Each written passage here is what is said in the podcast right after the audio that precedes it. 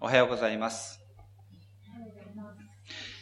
え今日は少し長いあの聖書の箇所を読んでいただきました。えー、3節をちょっと見ていただきますと、こういう言葉が記されていますね。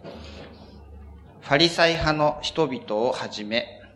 ユダヤ人は皆昔の人の言い伝えを固く守って、念入りに手を洗ってからでないと食事をせず、また、市場から帰った時には身を清めてからでないと食事をしない。その他、杯、鉢、銅の器や寝台を洗うことなど、昔から受け継いで固く守っていることがたくさんある。このようにこう線で引いてあって、角書きのようにして書かれているこの言葉は、えー、まあ文脈から少し離れた著者マルコによる補足ですね。ユダヤ人のことをよく知らない人、まあ、聖書の世界のことをよく知らない人に向けて書かれた説明です。しかし私たちはここを、まあ、読んでみて、なんとなくこう書かれているということがよくわかるのではないでしょうか。皆さんは、え火葬場に行かれたことありますでしょうか？火葬場から帰ると、お清めだと言って、水や塩を渡される。そういう、そういった経験はないでしょうか？私も以前に親戚の葬儀に出席した際に、えー、帰りに、えー、手を洗う水を差し出されたということがあります。親切だなと思って手を洗ったんですが、まあ別に手が汚れているわけではないわけです。それは、お清めと言ってですね、えー、死は汚れているものだという考えから、そうした儀式として手を洗う習慣があるそうです。ユダヤ人も同じだったようです。しかし、ユダヤ人にとって神を信じない人は地の民。地っていうのは地上の地ですね。地の民。または塵の民。塵っていうのは誇りとか塵ですね。塵の民だと言って、まるで死んだ人のように、汚れたものとして見ていたというわけなんです。それぐらい外国人をこう差別していたわけです。ですから、外から帰ると念入りに手を洗わないと食事をしない。まるで死人の中を歩いてきたかのように、身を、身の汚れを落とす、清めをしてからでないと食事をすることができなかった。そのように儀式として身を清めたということが、この3節4節の説明文の中から読み取ることができます。先ほどのこの3節4節に書かれた説明というのは、まあ、私たち外国人のために書かれたものであるんですが、まあ、どことなく私たち日本人にはよくわかるものでもあります。もし、その仮想上の中で手を洗わないと、まあ、変だと思われる。別に汚れていないと思っていても手を洗うわけです。そのように、この当時の人たちも昔の人の言い伝えというものがあって、まあ、それがみんなの共通理解となっていたようです。この昔の人の言い伝えには随分とたくさんのことがあったようです。日本人は死を汚れというふうに考えていますが、ユダヤ人は神を知らないことを汚れとします。自分たちは神を信じているんだ。神の掟、神の言葉に従って生きるのだということを常日頃から考えていたわけです。しかし、まあ、外出していけば、神を信じていない人にも出会いますし、まして市場に行けば大勢の人がいるわけですから、いつどこでそうした汚れがくっついてくるかもわからない。そうしたものを自分の体にも、自分たちの生活にも入れてはいけないということで、外出から帰れば手を洗う。市場から帰ってくると身を清めるということが習慣として生まれてきたというわけなんです。それぐらいにこのユダヤ人というものは、人たちは、神に従うということを、まあ、具体的に実生活の中で実践しようとしていたわけです。それで彼らは非常にたくさんに非常にたくさんの細かな規定を作っていったわけです。あれをしてはいけない。これはしてはならない。これをしなければならない。まあ、そうすることで、神が定められた正しい生き方から離れないようにと考えたというわけなんです。それが昔の人の言い伝えです。たくさんの言い伝えを守ってさえいれば、汚れが入ってこないだろうということになるわけです。しかし、そのように、まあ、あることが定められて、みんながそれを行うようになっていくと、どのようになっていくでしょうか？決まりを守るか守らないか、行いそのものが判断基準となっていってしまうのです。それを守っているかどうか、いつも目を光らせることになるわけです。はじめは神様を大事にしたい。神様の定められた歩みに沿って歩みたい。という思いから生まれてきたこの習慣が、いつの間にか決まり事が大事になっていて、それを守ることが大切になり、この当時は宗教指導者たちがそれを厳しく監視するということになっていたわけです。もともとはどのような目的でそのことが行われていたのかが忘れてしまい、守っているか守っていないかだけが判断基準、目的となってしまっていたわけです。行いは心が伴うものなんですが、もうすでにこの時には心が抜け落ちて、形だけ守ろうとする、まあ、宗教的な儀式、それを守ることだけが大切になってしまっていた。そうした光景をイエス様はご覧になったわけです。五節を見てみますと、ファリサイ派の人々と立法学者たちが尋ねた。なぜあなたの弟子たちは昔の人の言い伝えに従って歩まず、汚れた手で食事をするのですか？私たちが今日に考えるように衛生面から手を洗いなさいということを注意しているわけではありません。ファリサイ派という人たちは、まあ、今で考えるとですけれども、極めて真面目な人たちだったようです。自分たちは熱心にそうした昔の人の言い伝え、するべきこと、行うことになっていることはきちんと守る、そういう人たちでした。その真面目さゆえに、それを守らない人たちにも、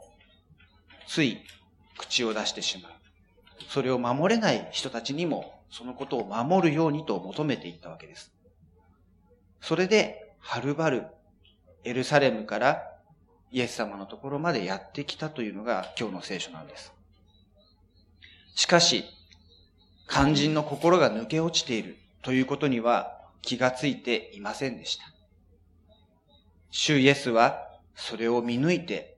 次のように言われています。6節イザヤはあなたたちのような偽善者のことを見事に予言したものだ。彼はこう書いている。この民は口先では私を敬うが、その心は私から遠く離れている。人間の戒めを教えとして教え、虚しく私を崇め。あなたたちは神の掟を捨てて、人間の言い伝えを固く守っている。行うということになっているから行うんだ。守りなさいと言われているから守るんだという、この真面目な人たち。自分たちはきちんとやってるんです。自分たちは今までもしっかりとやってきたんです。自分たちは正しく歩んでいるんです。そうした思いが強くなっていくと、次第にきちんと守れない人が気になってくるわけですね。人を非難したり、批判して、したりしてしまうものなんです。そうしたことが気になって一生懸命になっているうちに、いつの間にか一番大切なこと、心が神から遠く離れているということに気がつかなくなってしまうんです。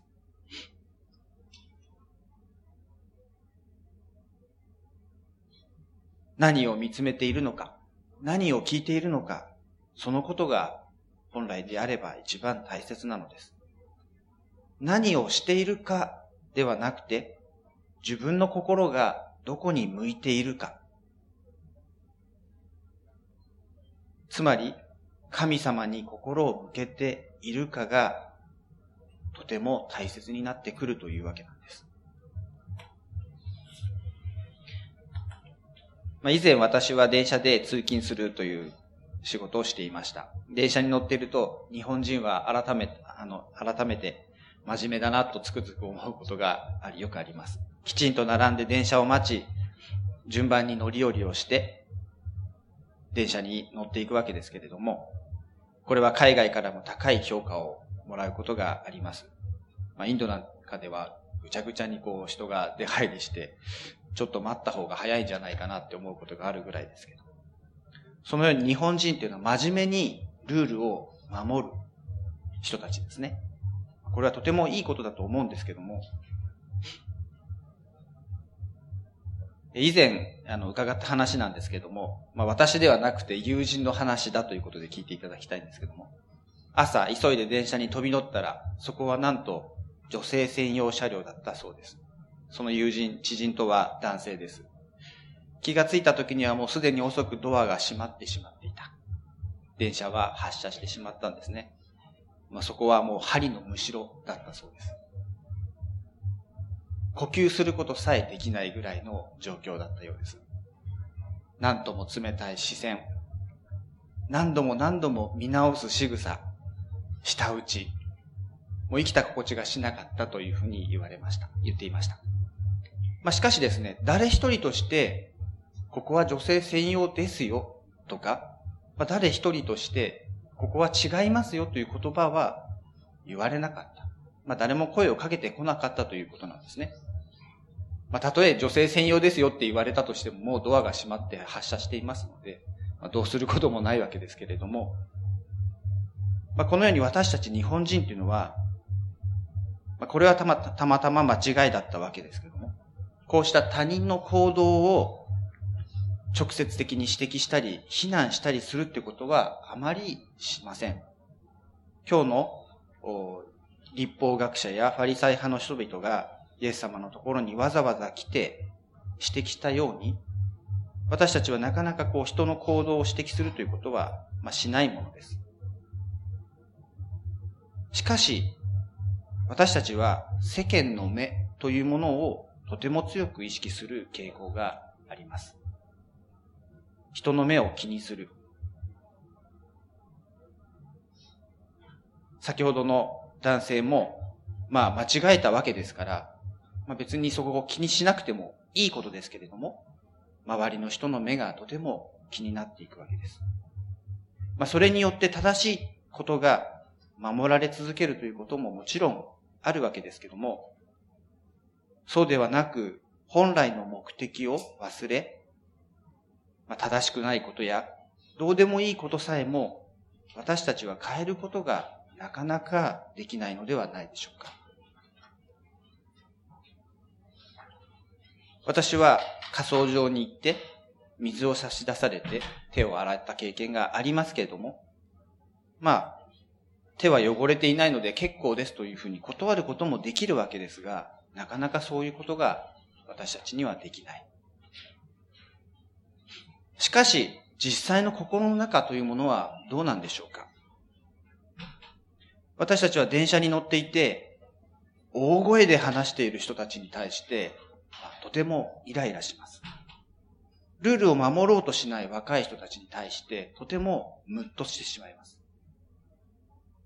降りる人を待たないで乗り込んでこようとする人に道を譲らないということがあります。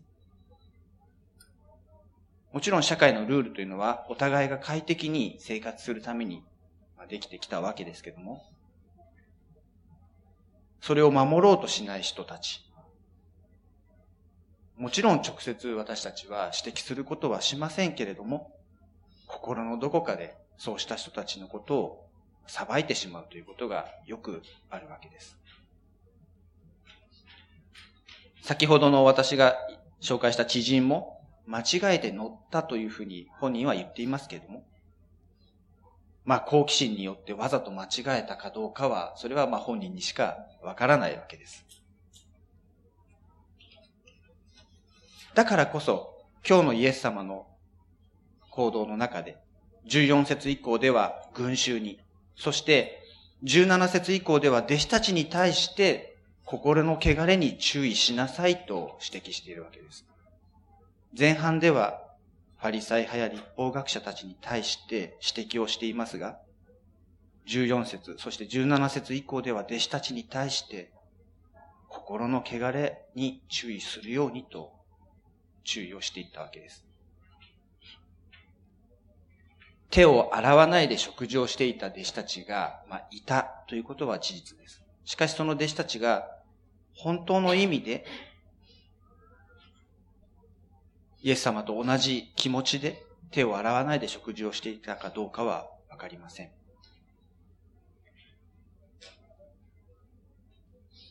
何をするにしても、何をしないにしても、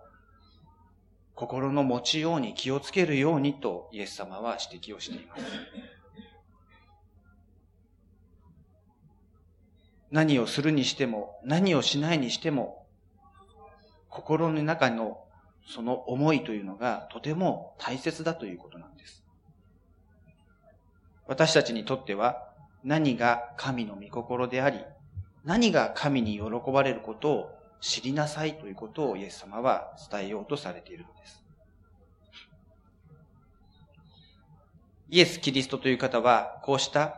昔の人の言い伝えに対しても、実に自由だったわけですね。手を洗わない弟子がいたことに対しても自由でした。もちろん、イエス様自身もそうした言い伝えに対する自由さは持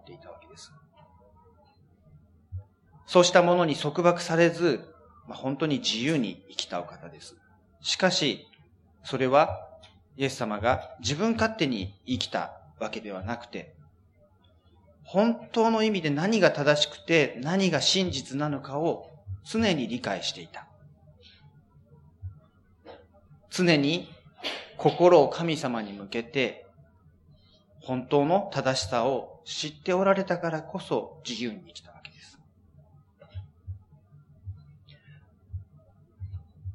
昔の人の言い伝えに頼り心が抜けた行動というものは行動するということに支配されてしまいます。また、心の中に湧き起こる心の汚れ、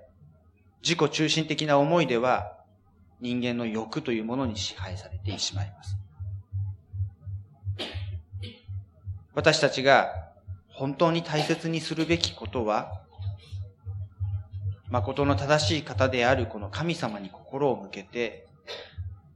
何にも支配されることなく、自由に、そして正しい道を歩むことです。イエス様がなされたように、神様に心を向け、この聖書である神の言葉に耳を傾け、何が本当に正しくて何が本当に真実なのかを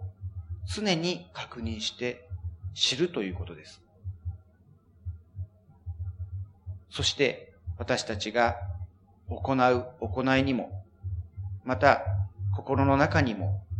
愛を持って互いに接し、愛し合っていくということが私たちは求められているんです。先ほど私は、なかなか私たち日本人は他人に対して直接に指摘をすることはないと言いましたけれども、その関係が近くなるとどうでしょうか？関係性が近くなればなるほど、そうした指摘をしやすくなるわけです。私たちは、そこに愛を持つべきなんです。行いにも心にも愛を持って互いに愛し合い、互いに接し、たとえ欠点があったとしても許し合い、支え合い、本当に正すべきことがあるならば、愛を持ってそのことを注意すればよい。それこそが私たちに求められている生き方です。そうするためには、私たちは本当の正しさである神様を知り、そして神様を愛し、神様に心を向けていく必要があるんです。神を愛し、隣人を愛することこそ私たちは最も大切なことなんです。そのために今日も神様に心を向け、神様の言葉を聞き、正しさを知っていく、そのように歩んでいきたいと思います。ではお祈りをいたします。